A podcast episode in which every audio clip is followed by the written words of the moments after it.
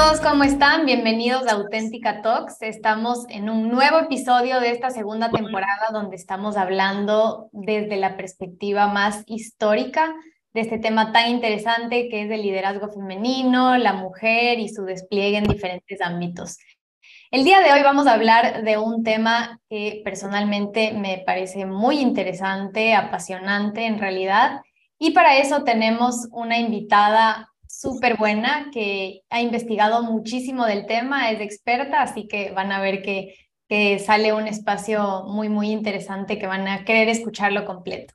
Les voy a, antes de, de, preguntarle a ella un poco de, de su perfil, voy a leerles eh, lo que ha hecho para que puedan ir ubicando de quién se trata eh, nuestra invitada de hoy. Gema Pérez es doctora en Historia Contemporánea y profesora de universidad desde 2017. Le apasiona el cine como arte y como retrato de cada presente histórico. Estudia las relaciones entre la historia y el cine desde sus inicios hasta la actualidad. Se dedica también a la escritura de críticas cinematográficas y artículos de cine en la revista Fila 7.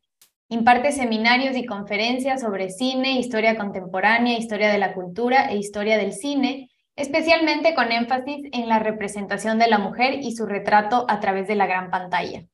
Forma parte del grupo de investigación en historia reciente en conjunto con la Universidad de Navarra y la Red Wing. Es miembro de la Asociación Española de Historia Actual.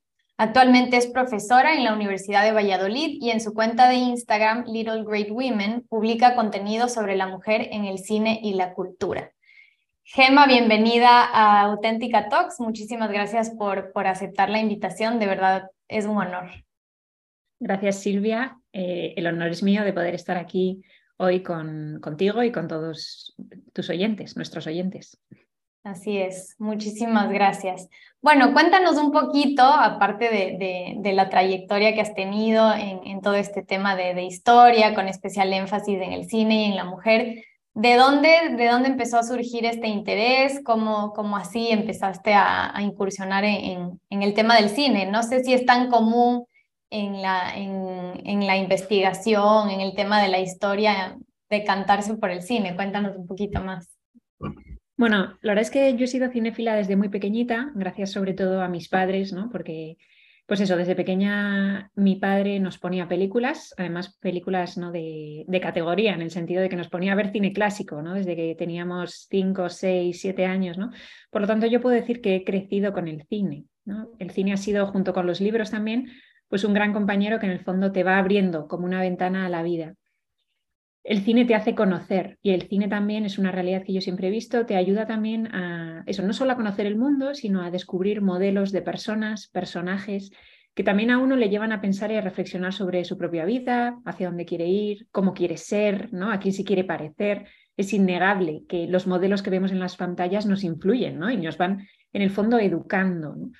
Por eso también siempre estaré muy agradecida también a, mis padres por el hecho de que cuidaron mucho también qué es lo que yo veía, ¿no? qué, tipo de películas me ponían, porque eso yo soy muy consciente de que fue cultivando mi sensibilidad, mis gustos y la capacidad que hoy tengo ¿no? de poder sentarme ante la televisión o en una sala de cine y saber discernir o decir qué me gusta, qué no me gusta, qué creo que vale la pena o qué creo que no vale la pena, pienso que es un conocimiento adquirido desde hace mucho tiempo y que empezó precisamente en el sofá de mi casa, ¿no? con esas películas que mi padre nos ponía. Bien, eh, todo esto se une bueno, a mi gran amor por la historia, que también nace fruto pues, probablemente de este amor por las historias que yo leía en los libros y que veía en la televisión de mi casa o en la sala de cine. Y cuando, bueno, yo siempre he ido compatibilizando el estudio de la historia y el cine, ¿no? De hecho, eh, junto con la carrera de historia, estudié la carrera de periodismo como una forma de poder estar, tener un pie en la facultad de comunicación y poder escoger ahí todas las asignaturas de cine posibles, ¿no? Y yo ahí me di cuenta, eh, mientras iba estudiando historia, que en el fondo la historia es el relato del pasado y que hay muchas maneras de relatar el pasado y una de ellas es el relato audiovisual. ¿no?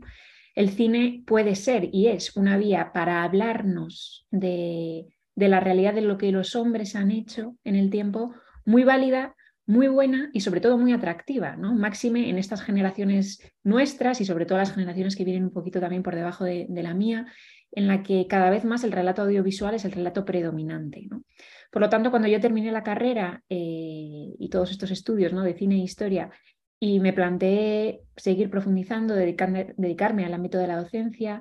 Eh, inicialmente lo que quise fue hacer una tesis doctoral, una investigación sobre las relaciones entre la historia y el cine. Pero ahí tuve un gran y un sabio profesor de, bueno, tutor de tesis que me dijo, Gema, creo que aquí lo interesante es que te formes muy bien en historia porque eh, el, mundo del cine como el relato eh, lo vas a poder ir adquiriendo, ¿no? Nunca dejes las dos cosas, pero un sólido conocimiento de la historia te va a poder, no, te va a permitir analizar más y mejor los contenidos y las realidades que tú observes en esos relatos en la pantalla. Le hice caso y gracias a él pues he llegado hasta aquí, ¿no? Efectivamente, no solo no he dejado de tratar las relaciones entre historia y cine, sino que esa mirada y esa profundidad histórica me, me permite, ¿no? Pues tener esa perspectiva o esa mirada que yo tengo actualmente ante las relaciones y la historia del cine. Y el tema de la mujer, que es un poco el tema que también me planteas y tal, pues viene por el hecho de que eh, bueno, pues la mujer es el gran tema de nuestros días. ¿no? Eh, hay muchísima gente hablando de la mujer, hay muchísimos discursos en torno a la mujer, qué es ser mujer, hay muchísimas representaciones sobre la mujer y aunque bueno, imagino que a lo largo de este podcast irán saliendo más cosas, pero bueno, también fue gracias a la iniciativa de este profesor, ¿no? que es un auténtico maestro, que me dijo, Gema, y sería muy interesante que reflexionaras también eh, sobre cómo se está representando a las mujeres en el cine. Y ese fue el pistoletazo de salida. Qué bien, súper, súper interesante como tu trayectoria y cómo se, se fueron uniendo los puntos, ¿no?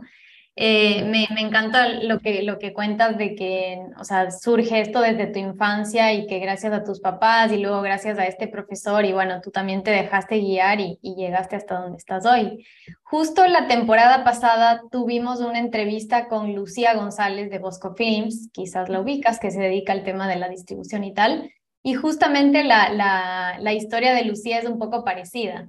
Su papá le ponía películas clásicas cuando era muy pequeña eh, y, ahí empezó como ella a desarrollar justamente esta mirada, esta sensibilidad y entender. Entonces, eh, me, acordé de eso y, y súper, súper bonito. Y también creo que muchas de las personas que nos escuchan acá son mamás. Y, y qué interesa, o sea, qué importante tener como esas iniciativas desde, desde que los hijos son muy pequeños para, para ir cultivando y desarrollando esto, ¿no? Yo siempre digo, ¿no? Que vivimos una sociedad que obsesionada por lo que come, ¿no? por lo que comemos, por la dieta. Eh, somos muy conscientes de que a nuestros hijos hay que enseñarles a comer bien, educarles en comer sano. Y digo, ojo, pues es que eh, efectivamente eh, el, paladar se educa, pero no solo el paladar, ¿no? sino que también el alma se cultiva. y por lo tanto es muy importante, ¿no? O sea que si tú quieres proporcionarle ¿no? a eso a tus hijos o a ti mismo, empezando en primer lugar, si tú cuidas tanto la, la salud física ¿no? o la dieta de tus hijos, ¿cómo no vas a cuidar también eh, el hacer o prepararles para que sean capaces de degustar lo mejor que nos ha dejado la cultura ¿no? y no cualquier producto audiovisual zafio o, o barato, por así decirlo, ¿no? sino que efectivamente ¿no? la alta cultura, y yo creo que ver cine es un, cine de es un acto de cultura, eh, precisa de una educación, de un entrenamiento, de ir poquito a poco, ¿no? Y que no, de la noche a la mañana es muy difícil conseguirlo. Entonces, por lo tanto, sí, animo eh, a cada uno de, vosotros que, que, desee esto, ir empezando poco a poco, ¿no? Eh, uno mismo o con los que tiene cerca, ¿no? De ir empezando a atreverse a ver buenas películas, empezar por el cine clásico y verás cómo eso poco a poco te va cambiando la mirada, te la va haciendo más exigente y también te va permitiendo eh, degustar y sí, platos muy distintos, ¿no? tipos de cine muy distintos y eso es una riqueza enorme para el intelecto y el alma de cada persona. Sí, además que ahora eh, justo el formato de video, no solo en, el cine y en la televisión y en todo lo que vemos, sino también finalmente en lo que estamos consumiendo en las redes sociales. Entonces, como ir formando ese pensamiento crítico y esa mirada o sea, va a influir en todo, en todo lo que, lo que escojamos consumir. Como tú dices, que me parece súper buena la comparación con, sí, sí estás pensando en lo que te metes a la boca, pero, pero no tanto lo que estás mirando, ¿no? Y lo que estás recibiendo. Así que súper, súper súper valioso. Y bueno, yéndonos un poco más hacia, hacia el tema ya de la historia, que bueno, ya mencionaste justo la, la, la influencia que, que puede tener eh, la historia, o sea, primero el, el, conocimiento de la historia para, para el presente y, hacerlo a través del cine es una forma súper, súper interesante y creo que finalmente refleja, refleja por un lado la realidad o el contexto histórico de ese momento donde se produjo la película y al mismo tiempo influye. Eh, eso es algo que yo realmente aprendí estudiando tu módulo el curso de mujeres en, la Universidad de, Navarra, el, curso online, pero sí quisiera que, cuentes un poquito más sobre esto, ¿no? O sea, cómo, cómo se da esta, esta doble influencia a través del cine. Ajá, por supuesto. Sí, pues es una realidad que el cine influye en la historia y la historia eh, influye y afecta al cine, ¿no? Porque en el fondo, pues como decía antes, eh, el cine es generalmente un relato, un relato que nos cuenta historias de hombres y de mujeres ambientado o, ubicado en un espacio o en un tiempo. Y, ese espacio y ese tiempo generalmente es un tiempo histórico, ¿no? dependiendo de la época o la edad, pero, pero será así. Y el cine, eh, como explico ¿no? en ese módulo que tú conoces bien, eh, siempre digo, ¿no? es espejo y agente de su tiempo histórico.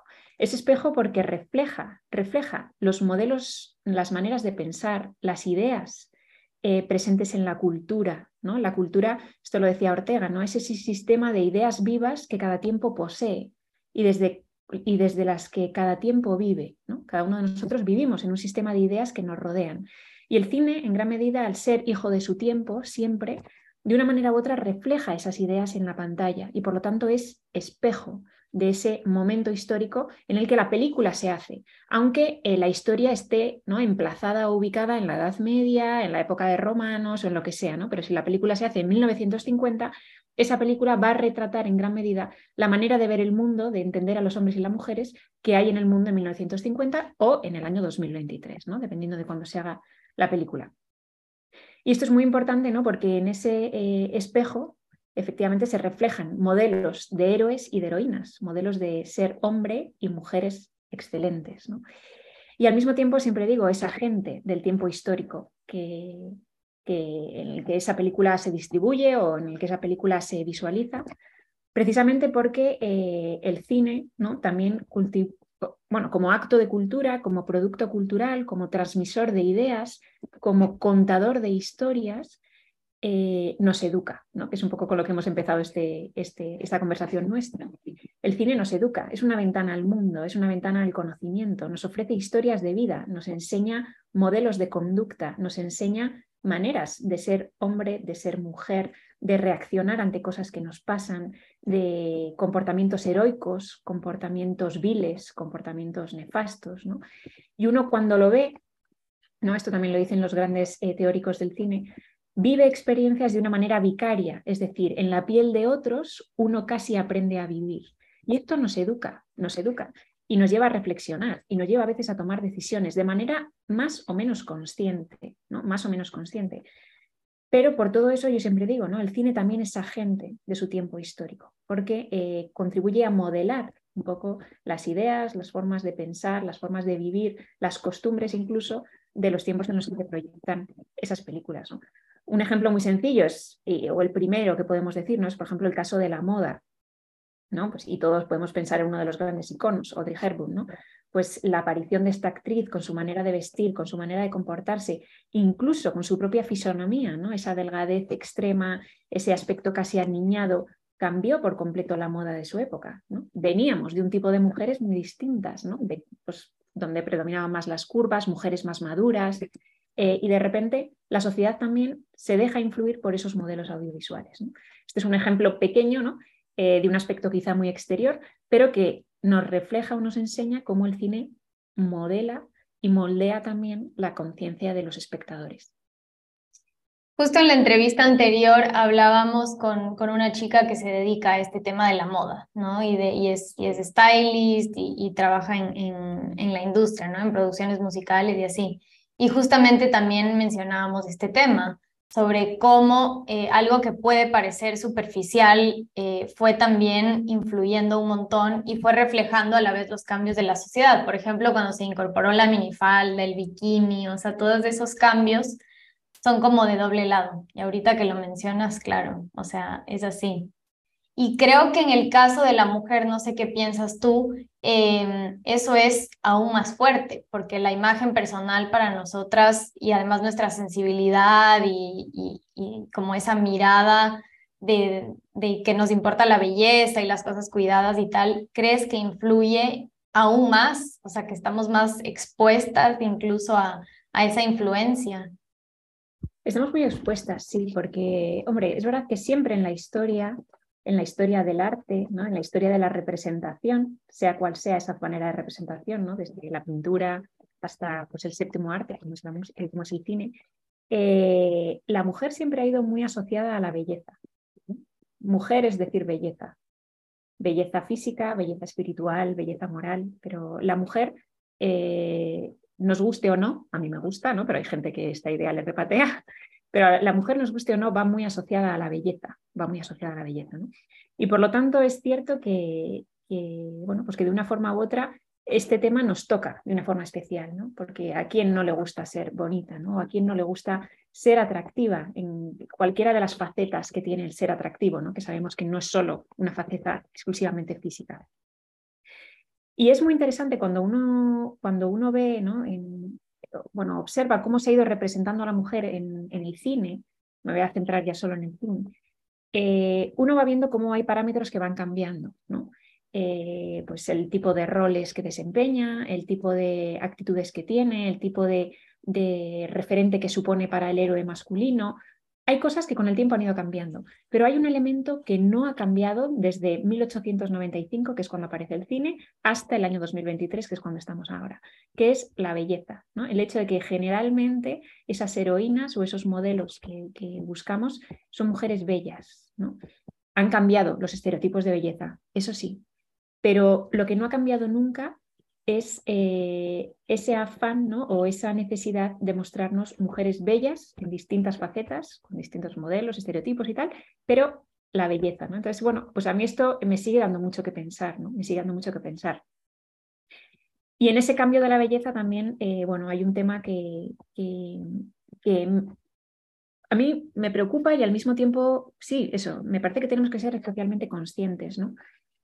Que así como en, en, eso, en esas primeras heroínas, no sé si más tarde hablaremos de esto, pero bueno, yo lo digo ahora y si más tarde hay que repetir, seguimos hablando de ello, ¿no? Pero así como esas primeras heroínas del cine mudo eran mujeres de belleza física, pero que también esa belleza física iba muy asociada, como he dicho antes, a una belleza moral, ¿no? Eran referentes morales eh, y también estaban adornadas por virtudes. Eh, con el paso del tiempo ¿no? y fruto de la propia revolución feminista que ha experimentado el siglo XX y que se ha visto reflejado también en el cine, eh, hoy en día es verdad que el camino que ha experimentado la mujer o hacia donde nos ha llevado la mujer también es hacia un modelo de belleza eh, cada vez más físico y yo diría que cada vez más cosificado. Que lo que se nos ha vendido o se nos vendió en los años 60 como la gran revolución de la mujer o la caída de la censura en Hollywood, que era el hecho de que empiezan ¿no? a aparecer los desnudos, eh, la mujer se libera en la pantalla y se libera hasta de la ropa. Todo eso eh, bueno, pues ha sufrido ¿no? una evolución que a mí, como digo, me da mucho que pensar, ¿no? porque cada vez más eh, la pantalla pretende mostrarnos una mujer liberada, una mujer que ya no tiene que ser virtuosa, una mujer que puede ser como quiere, pero una mujer que cada vez más la importancia que le da a su cuerpo eh, casi de manera muy física, eh, incluso eh, con la manera que tiene de mostrarlo, hace de ella una mujer o hace de ella un objeto, podríamos decir, muy cosificado, muy cosificado. Y para mí esto es la gran paradoja, es, la gran paradoja de la evolución de la representación de la mujer en el cine. O sea, cómo esa belleza que siempre ha tenido la mujer, rodeada ¿no? pues, de cierto misterio,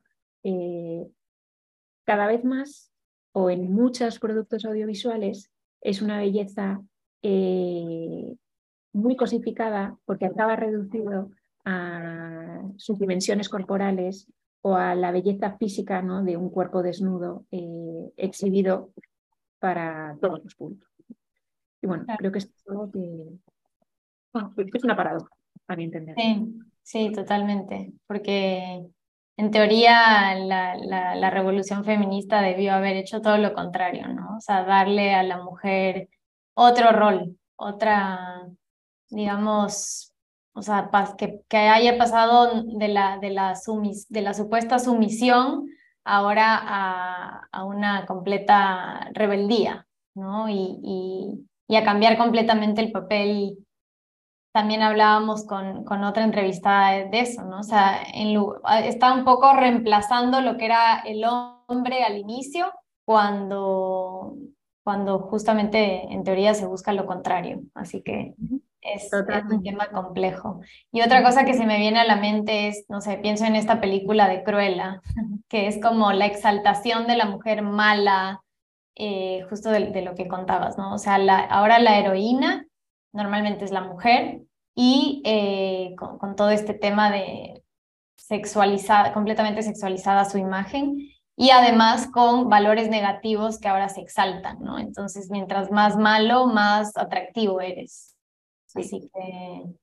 sí, eso es un fenómeno bastante curioso en, en, el cine en el cine contemporáneo y sobre todo en el cine pienso de animación o, o destinado quizás a públicos juveniles, ¿no? A mí me llamó mucho la atención también eh, eso por, no sé, pienso ya no solo Cruella, sino la, propia historia de Maléfica, ¿no? Es como eh, de repente dar protagonismo a esos papeles que hasta entonces habían sido los papeles malvados, ¿no? O, las brujas de las historias, y de repente, eh, bueno, contar las historias personales que hay detrás de esa maldad, en parte bueno, tiene un aspecto positivo, ¿no? que es el personalizar ¿no? a, esos protagonistas, demostrando que tienen un recorrido, ¿no? una historia que les ha llevado a ser como son. Pero es gracioso, ¿no? Es gracioso como me parece también un fenómeno muy de nuestro tiempo, ¿no? De, de este relativismo en el que ya bien y mal no existen, ¿no? O pretendemos diluirlos o situarnos al mismo nivel. Y fíjate, eso es un poco lo que decíamos antes. Eh, las referencias de bien y mal que siempre han existido en las historias clásicas y que nos educan también, ¿no? Eh, las nuevas ficciones contemporáneas están mucho más diluidas, camufladas, incluso muchas veces esos aspectos negativos se ensalzan como positivos o como sinónimo de actitudes rebeldes ¿no? ante una vida en la, en la, que hay que posicionarse y, e ir en contra de lo, de lo establecido o de lo que se nos ha enseñado hasta ahora o de lo que sea. Entonces, muy buen apunte ese de Cruella porque eh, es una de las grandes corrientes contemporáneas. No, y además que, que, como tú decías, o sea, en, en el cine muchas veces encontramos estos referentes, entonces ya en un punto es confuso incluso para el espectador, o sea, te están dando un mensaje de que sí, esta persona ha sufrido y por eso actúa mal, pero igual sigue actuando mal y, está justificado. Entonces, es difícil justo, o sea, entender objetivamente qué está bien, qué está mal mm, y, y, cómo debes actuar para vivir también en un equilibrio en la sociedad. Entonces, sí, súper súper importante ser críticos, volviendo al, a lo que decíamos al inicio, porque si no, eh, sí, o sea, es, es fácil dejarse arrastrar por esos modelos, por esos referentes y por esos mensajes que finalmente influyen. influyen. A mis alumnos les digo ¿no? que es muy importante que ellos siempre eh, después de ver algo, piensen, piensen qué han visto, qué tipo de ideas se les han transmitido, ¿no? O sea, que el espíritu crítico hay que irlo cultivando y solo se cultiva con ejercicio, ¿no? y que, hombre, pues eh, eso, desde pequeñitos eso se puede ir haciendo poquito a poco, pero ya en la edad adulta pues debería ser para nosotros algo obligatorio, ¿no? La reflexión sobre lo que hemos visto y si podemos compartirlo con la persona con la que hemos visto, ¿no? O las personas con las que hemos visto eso, mucho mejor, ¿no? Es un aprendizaje que, que a veces la gente tiene la costumbre de terminar de ver la película, apagar la tele e irse a la cama o irse a lo siguiente, ¿no? Y yo siempre digo, no, o sea, lo mejor de una película muchas veces viene después en ese coloquio, en esa conversación que tienes con las personas con las que has visto la película sobre, oye, ¿qué he visto? ¿no? ¿Qué me ha impresionado? ¿Qué me ha gustado? ¿Qué no? ¿Qué, me ha hecho pensar? ¿Qué me ha descubierto? Eso es una riqueza que yo creo que es también parte indispensable del, camino hacia ese cultivo de la interioridad que hablábamos antes. Sí, sí, sí, totalmente. Es, es incluso una herramienta súper poderosa para, para desarrollar tu autoconocimiento, ¿no? Para entender cómo te estás relacionando con lo que acabas de ver. Así que me parece, me parece increíble y de hecho es un ejercicio que voy a empezar a poner en práctica. Y pasando un poco de ya de este tema en el que estamos hablando de la representación de la mujer en la pantalla, nos contabas justo hablando de esta evolución o, o, más bien dicho este cambio de la, de, la, de la figura de la mujer desde cuando empezó el cine hasta ahora.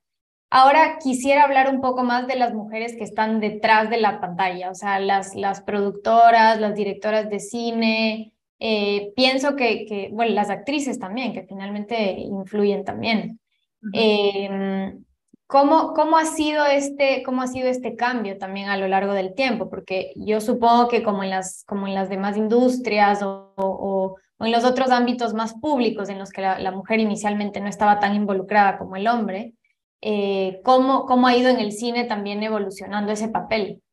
Sí, pues esto es muy interesante, ¿no? Muy interesante y te voy a contar, eh, hay un par de historias de los orígenes del cine que te van a dar que pensar, ¿no? Eh, mira, hombres y mujeres siempre han estado presentes en el cine, siempre, desde los orígenes, desde los mismos orígenes, ¿no? De hecho, bueno, pues como bien sabéis, seguramente el cine eso aparece en el año 1895 eh, se le atribuye el descubrimiento a los hermanos Lumière, que son los primeros en proyectar una serie de películas. Y eh, junto con los hermanos Lumière ya había una primera mujer cineasta, ¿no? Alice Guy, una mujer que llegó a realizar hasta cerca de mil películas, cerca de mil películas de las cuales se conservan muy poquitas, porque en aquellos tiempos las películas, aparte de que duraban muy poco, eh, ¿no? porque eran pequeñas bobinas que a veces duraban un minuto de tiempo y nada más. Eh, muchas de esas películas pues, se han destruido por el paso del tiempo porque los materiales ¿no? de esas bobinas eran muy perecederos, porque eran altamente inflamables y se, ¿no? se incendiaban los almacenes donde estaban. Por lo tanto, apenas nos han quedado restos. ¿no? Pero sí que esta mujer es una mujer que estuvo presente en la industria del cine desde el primer momento. De hecho, eh, tuvo ¿no? una, productora propia en la que formaba actores y el lema era eh, sé natural, ¿no? O sea, les, animaba a que su manera actual fuera natural y esto fue una tradición que se fue extendiendo y, prolongando. Pero inicialmente también, eh, si has visto o, veis algunas películas de esas del cine mudo, que ya son casi una reliquia del pasado, eh, te das cuenta de que los, los, protagonistas o los actores generalmente eran anónimos, eran anónimos, no se conocía el nombre de los personajes que ahí eh, aparecían, ¿no? de las personas que representaban esos personajes que contaban pequeñas historias. ¿no? Como, como, te decía antes, el cine es como la última manera de relatar que aparece ¿no? a finales del siglo XIX y generalmente contaba historias que el público más o menos podía conocer, ¿no? porque las había leído, porque eran historias populares o historias muy sencillas de la vida cotidiana que ellos podían interpretar en la pantalla. Pero como te digo al principio, los actores eran anónimos. Y fue una mujer, precisamente, la causante o la que originó eh, la aparición del Star System, ¿no? que es el sistema de las estrellas, que es en el fondo el gran sistema en el que nos seguimos moviendo hoy en día. ¿no? Los grandes actores que nos gustan, que conocemos, que seguimos, que nos apasionan sus películas y que precisamente porque salen ellos en la pantalla, nosotros vamos a ver las películas. ¿no? Esta mujer se llamaba Florence Lawrence, nadie la conocía, pero eh, era una actriz recurrente en una de las productoras que era la Biograph. ¿no? La Biograph. Eh, y la gente la empezó a conocer y a llamar como la chica de la biografía. ¿no? Florence Lawrence, una mujer de una belleza clásica ¿no? de, inicios del siglo, norteamericana.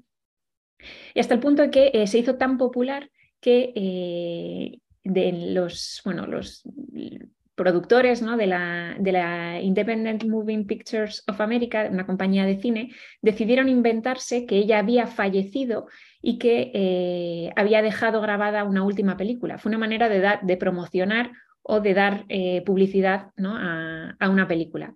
La gente se revolucionó, se volvió loca y acudió al cine de manera masiva, queriendo saber quién era esa chica ¿no? que todos adoraban y que, desconocían. Bueno, pues Florence Lawrence, como digo, fue la primera eh, protagonista del Star System y fíjate, ¿no? La importancia que tuvo una mujer, ¿no? Mucho antes que, un hombre en, la historia del cine y en la creación de todo un sistema que sigue vigente hoy en día, ¿no? Y luego, como te digo, eh, mujeres cineastas, mujeres productoras, eh, mujeres actrices, por supuesto, han estado presentes desde los orígenes en la historia del cine, ¿no? Junto con Alice está Louise Weber, ¿no? que es una mujer que en el año 1914 hizo una película que se hizo muy famosa, ¿no? El Mercader de Venecia, Hizo más de 135 películas y fíjate, tuvo como ayudante muchas de ellas a un gran cineasta, John Ford. John Ford se formó en parte ¿no? bajo la sombra de una mujer cineasta, de la que apenas hoy quedan algunas pocas películas y conocemos poco. Es verdad que en esos inicios, ¿no? años 20, eh, la mujer entra ¿no? en, este mundo de la industria, que esto baja un poco en los años 40, 50, en ese Hollywood clásico, también por la propia evolución de la historia norteamericana. ¿no? En esa época de entreguerras, finales de la Segunda Guerra Mundial, es verdad que se vuelve un poco a modelos eh, ¿no? de la mujer clásica o, o, la mujer de nuevo como ama de casa, ¿no? Esto lo vemos en un montón de películas también ambientadas en esos años 50, ¿no? Pues eh, eh, cualquier película de Hollywood lo puedes, lo puedes ver ahora, ¿no? Pues criadas y señoras, ¿no? Pues ese modelo de la mujer que está en casa cómodamente organizando las cosas, ¿no? Pero bueno, aún así sigue habiendo mujeres, ¿no? Una de las mujeres quizá más, más famosas también en el mundo del, del cine o que contribuyó a impulsar el lenguaje cinematográfico fue la polémica ¿no? Eh, directora de cine Leni Riefenstahl, ¿no? la que dirige los documentales nazis de Olimpia o El triunfo de la voluntad. ¿no? Una mujer que efectivamente dio al cine mucho, aunque lo puso, eh, lamentablemente, pues al servicio de, una ideología. ¿no? Al servicio de una ideología. Pero bueno, eh, mujeres, como digo, ha habido siempre. Hay otro caso muy gracioso ¿no? de Ida Lupino, ¿no? es una mujer que empieza siendo actriz que en los años 50 se convierte directora, sobre todo de pequeños seriales o de, capítulos de televisión, y es, por ejemplo, una de las mujeres eh, que dirigen capítulos de series de la época tan famosas como fueron Batman, El Fugitivo, Bonanza, ¿no? Que podrías decir, ¿hay una mujer detrás de eso? pues la hubo, la había, ¿no? Entonces, la realidad es que mujeres eh, directoras ha habido siempre, mujeres guionistas también, ¿no? Me gustaría hablarte pues de Frances Marion, es que es la mujer guionista, ¿no? De, de, por ejemplo, la primera mujer en ganar un, un, Oscar en el año 1930 y 1931 al mejor guion, ¿no? Por películas dirigidas por eh, King Vidor, ¿no? De El Campeón o The Big House en el año 1930. Y es también la guionista de la primera película que se hace de la clásica historia de la princesita, ¿no? Pues mm. fíjate, de los años 30, 40, que es la primera en ganar un Oscar eh, al mejor guion. O eh, Lake Brackett, que es otra mujer de los años 40, que es la guionista de películas clásicas tan famosas de Howard Hawks, como por ejemplo Sueño Eterno, con Humphrey Bogart y Lauren Bacall, o Río Bravo, que es otro de los grandes westerns de la historia. Y que es incluso la mujer que dio las primeras ideas para el guion de George Lucas del Imperio Contraataca de Star Wars. ¿no? O sea, como ves historia, las mujeres están y han estado siempre, ¿no? Han estado siempre.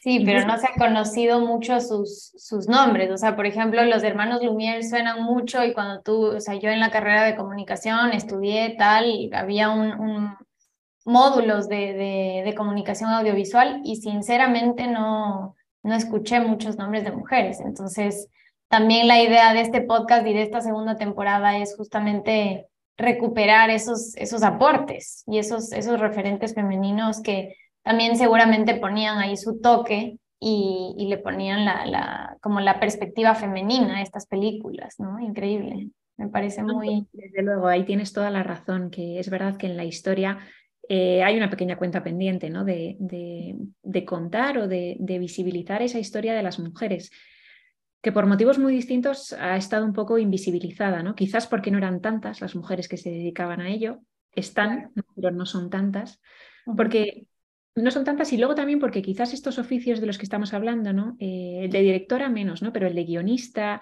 o ¿no? las mujeres que se dedicaban al tema del vestuario o maquillaje, ¿no? Pues que eran un montón. Eh, son oficios que en el mundo del cine están un poquito más se puede decir, en un segundo plano. ¿no? Tú de una película generalmente conoces al director, ¿verdad? Conoces al director y a los actores, y de hecho las grandes actrices han tenido siempre su historia, su lugar, y han sido igual de populares que los hombres, o incluso más, me atrevería a decir. ¿no? Sí, totalmente. Pero es verdad que estos otros oficios son quizá más discretos, ¿no? Y en el caso de las mujeres directoras hay, pero es verdad que han sido menos. Quizás eh, menos se les dio, eso sí, menos visibilidad, menos potentes. Pero bueno, en el caso ¿no? este polémico de esta eh, eh, directora alemana nazi, fue muy conocida en su tiempo, ¿no? Eh, mm. Te digo, una, bueno, pues una gran cineasta, lamentablemente al servicio de la ideología, pero bueno, sí que se le conoció, ¿no? Claro. Entonces, es un tema delicado. Y, y hoy, o sea, hasta la actualidad, desde, más, desde las épocas que, que nos estabas contando y mencionando algunas, ¿hay un, ¿hay un aumento de mujeres directoras o, o no tanto, porque eso también influye en, en, el tipo de películas que vemos, ¿no? Sí. quién está detrás de eso, qué, qué mirada le está dando. Sí, desde luego, está detrás. Y fíjate, yo ahí, eh, no sé, a mí a veces me cuesta, me cuesta, me cuesta decir que, mm, no sé, pienso que la mirada es siempre personal, ¿no? O sea, que la, mirada de los directores, sean hombres o mujeres, no depende tanto de que sea hombre o mujer, sino de cómo sea ese hombre y esa mujer, ¿no? Y por lo tanto puede haber mujeres que tengan unas miradas absolutamente originales o, particulares, hombres que también las tengan o hombres y mujeres que tengan miradas planas a la realidad, ¿no? O sea, no depende tanto, pienso yo, del sexo como de eh, esa dimensión de la persona y la profundidad o la, incluso la inteligencia y la sensibilidad de, esa persona. hoy en día sí que pienso que hay más mujeres en el mundo del, audiovisual, desde luego, ¿no? Y esto obedece también a una razón histórica, que es el hecho de que la mujer se ha incorporado de manera masiva al mundo del trabajo y del trabajo profesional en todas sus esferas, ¿no? Y por lo tanto, al igual que, que, en otras realidades profesionales, también en el mundo del cine se ha visto incrementada la presencia de la mujer.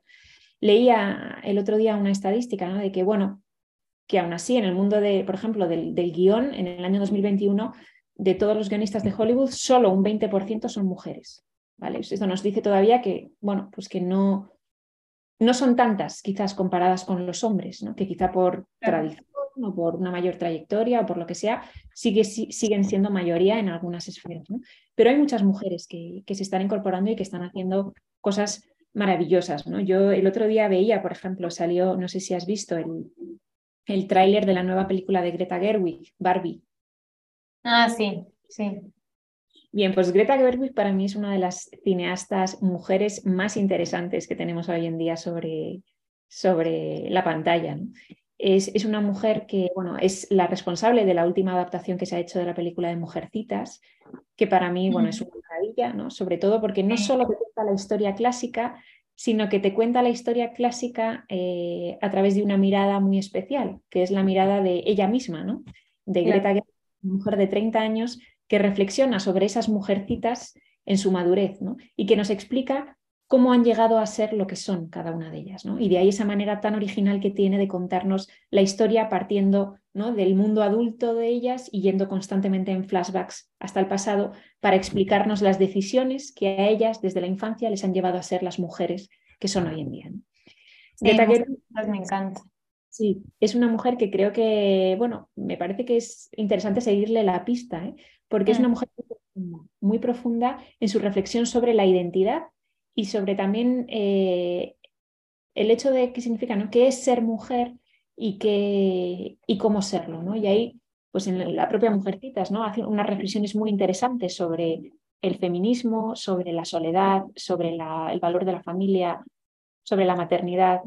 Y pienso que la película de Barbie, eh, que aparentemente, o bueno, por fuera puede parecer algo frívolo o superficial, eh, no, es nada, no va a ser nada frívolo, ¿no? sino que va a suponer una reflexión sobre la aparición ¿no? de una muñeca que es precisamente una mujer. ¿no?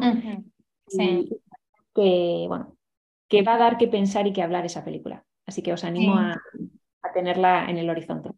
De hecho, yo vi, yo vi una, un extracto del, del tráiler y también un análisis interesante de ese tráiler de, de un digamos que un, grupo de, sobre todo de mujeres que, que, se dedican a estos análisis de, diferentes fenómenos culturales que se llaman Buscaminas en su, en su Instagram. Y también las hemos entrevistado acá justo del tema del pensamiento crítico. Entonces ahí encontré y, igual se los recomiendo. Está como súper interesante la, digamos, un poco el análisis, la crítica hasta donde se puede, ¿no? Porque todavía no, no sale la película completa, solamente el, solamente el tráiler. Gemma, y para terminar, eh, quisiera que nos cuentes quizás alguna, no sé, tal, vez es un poco difícil hablar de un criterio para escoger bien las películas, o no sé si es que hay alguna plataforma en específica que tú recomiendes, o, ciertas películas, me imagino que tienes muchas películas favoritas eh, para diferentes temas, pero por ahí alguien que, que quiera justo empezar a, ver el cine de esta manera, con esta perspectiva más amplia, más profunda, ¿qué, qué le podrías recomendar? Sí, fantástico. Pues mira, lo primero que recomiendo es eh, lo primero que recomiendo es con lo que abríamos el programa, ¿no? Eh, atrévete a ver cine clásico, atrévete a ver esas películas que han sido grandes hitos en la historia del cine, ¿no? que son grandes obras maestras del séptimo arte. ¿vale? Atrévete, siéntate, no tengas miedo a que sea una película en blanco y negro, no tengas miedo a que sea una película del año 1950, no tengas miedo, siéntate y déjate empapar de esa experiencia. ¿no? Y termina reflexionando sobre qué has visto, cómo lo has visto, por qué te ha gustado, por qué no te ha gustado. Poco a poco así eh, irás cultivando, educando la mirada, la sensibilidad. Y eso, como te digo, te va a capacitar para luego tú ser crítico y eh, también tener un gusto ante los productos audiovisuales nuevos que igual te aparecen en las plataformas, en la televisión o, en todo eso. ¿no? Eso que por una parte eso es muy es el primer ejercicio que yo te recomiendo. Luego también que te dejes aconsejar, ¿no? Si dices, bueno, es que no sé mucho, ¿no? Yo, por ejemplo, eh, a mí me encanta el cine, me encanta la literatura y creo que sé un poco de todo eso, ¿no? Pero, por ejemplo, sé muy poco de música, ¿no? Eh, ¿Y yo qué hago? ¿no? Quiero aprender. ¿Qué hago? Pregunto, ¿no? Pregunto a mis hermanos, pregunto a mis amigos, pregunto a gente que está cerca que sé que son apasionados de la música y les digo, oye, ¿qué me recomiendas escuchar? ¿Qué me mm. recomiendas? ¿Cómo me recomiendas irme introduciendo en, en estos temas, en estos géneros? y ellos me guían, me enseñan, ¿no? Pues lo mismo te diría con el cine, ¿no? Déjate guiar. Y ahí hay muchos, eh, bueno, hay críticos de cine, hay revistas especializadas, ¿no? Bueno, yo sigo algunas revistas españolas que a mí, por ejemplo, me ayuda a veces el, ¿no? Pues ante una película, ¿no? Pues ver qué dicen los críticos, pero críticos obviamente que, de los cuales tú conoces un poco el criterio y te puedes fiar, aunque luego tú te arriesgues, ¿no? A ver esa película y tengas que tener criterio propio siempre, ¿no? Y las siete de Cine 21, Cinemanet, son algunas plataformas que no te proporcionan las películas, pero que sí te, que te proporcionan artículos, eh, críticas o comentarios que te permiten situarte un poco, o por lo menos hacer una primera criba ¿no? a la hora de escoger qué películas vemos.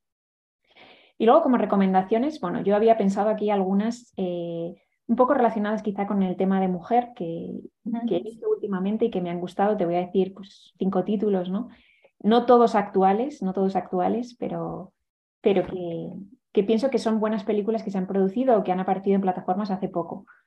Una serie de televisión que me impactó mucho, aunque me pareció muy dura, bueno, de televisión, está en Netflix, ¿no? Es la de Maid, la asistente en, español, no sé cómo se dirá en, en vuestro país. Está dirigida precisamente por Molly Smith, una mujer, ¿no? Y es una, a mí fue una serie que me impresionó mucho y que me gustó mucho, ¿no? Porque con optimismo y esperanza te muestra también la fortaleza eso de una mujer joven que se enfrenta a una situación muy dura, ¿no? De tener que sacar su vida y la de su hija adelante con una madre que enferma, una madre conflictiva, ¿no? Y me pareció una serie que, aunque ya digo, es dura, está repleta de valores, ¿no? Y que me parece que trata con honestidad la situación o las dificultades de la mujer en el mundo contemporáneo. Sí, buenísimo. Otra película que es muy interesante para entender también el propio proceso de, las mujeres es, por ejemplo, Iron Joe Angels, eh, Ángeles con mandíbulas de hierro. Está mm. dirigida por una mujer alemana, Katja von Garnier, eh, que cuenta la historia de las primeras, eh, bueno, las primeras sufragistas en Estados Unidos, ¿no? Cómo consiguen el derecho al voto en el año 1920. Es una mm. historia apasionante, ¿no? De dos mujeres Alice Paul y Lucy Barnes, que, una católica y otra protestante, que hicieron lo imposible por eh, la defensa de ese derecho. ¿no? Una historia también apasionante sobre ¿no? pues, lo que han sufrido también las mujeres reivindicando ¿no? o peleando por derechos que les son propios. Otra película que vi recientemente, también dura, pero que me pareció que refleja eh, el rol tan importante que tienen, en este caso, las abuelas ¿no? en, la familia, es la de Hillbilly, una elegía rural. son, está basada en las memorias de un, de un chico que bueno, surge, bueno, surge, crece en un barrio, un barrio pobre, creo, creo que de Oklahoma o de Ohio, no recuerdo muy bien, y que consigue llegar a estudiar a, Harvard. ¿no? Y cuenta la historia, en el fondo es hijo de una madre también drogadicta, conflictiva, y la figura de la abuela en esa historia es una figura impresionante. Impresionante. Mm. Es una mujer tremendamente sencilla, a veces muy ruda, pero habla de ese papel oculto y poderoso que tienen las mujeres, eh, que a veces la historia no reconoce, porque la historia a veces se centra en lo exitoso, lo político, lo económico, lo militar, pero no en esos actos escondidos ¿no? de las mujeres. Y por último, bueno, ya he hablado de Mujercitas, que a mí me parece un clásico, y otra película reciente que es de Rodrigo Cortés, un director también de orígenes mexicanos, que se llama El amor en su lugar. Bueno, pienso que es una de las últimas películas que he visto, pues que también más me han gustado y me han hecho pensar. Y bueno, pues hasta ahí esas cinco recomendaciones que te, que te prometo. Buenísimo, muchas gracias. Igual voy a tratar de, o sea, voy a buscar los enlaces y voy a poner ahí en, en, el, en la descripción del podcast también para que la gente los encuentre más fácilmente y, y, pueda ver, y pueda ver estas películas. Y de hecho yo algunas no las he visto tampoco, así que ya me voy a apuntar en mi, en mi lista de, de películas por ver. Eh, y también no se olviden que Gemma tiene una cuenta que se llama Little Great Women, ¿verdad? ¿Está bien? Y donde, donde hace recomendaciones y, y análisis de, de, este tema, sobre todo con el enfoque femenino. Entonces, está muy interesante. Ya cuando, cuando comparte el podcast, también les voy a compartir su cuenta para que, para que la puedan seguir y ver, porque realmente este tipo de, de, de cuentas y de contenido ayudan. O sea, si uno está un poco perdido y no sabe qué quiere, pero realmente quieres aprovechar de esta, de esta herramienta increíble que es el cine, entonces, bueno, por ahí pueden empezar. Y con eso me voy a despedir. Muchísimas gracias, Gema, de verdad, por, por estar aquí. Yo he aprendido un montón en estos minutos que hemos estado conversando y estoy segura de que la gente que nos escucha también. Así que gracias por, por haber estado aquí hoy. Muchas gracias a vosotros. Un saludo. Les mando un abrazo grande. No se olviden de seguirnos en nuestras redes sociales, en Catholic Link, en mi cuenta personal silvia.org para que puedan enterarse de todas las novedades del podcast. Y recuerden que nos vemos de aquí en 15 días. Cuídense mucho y gracias por escucharnos.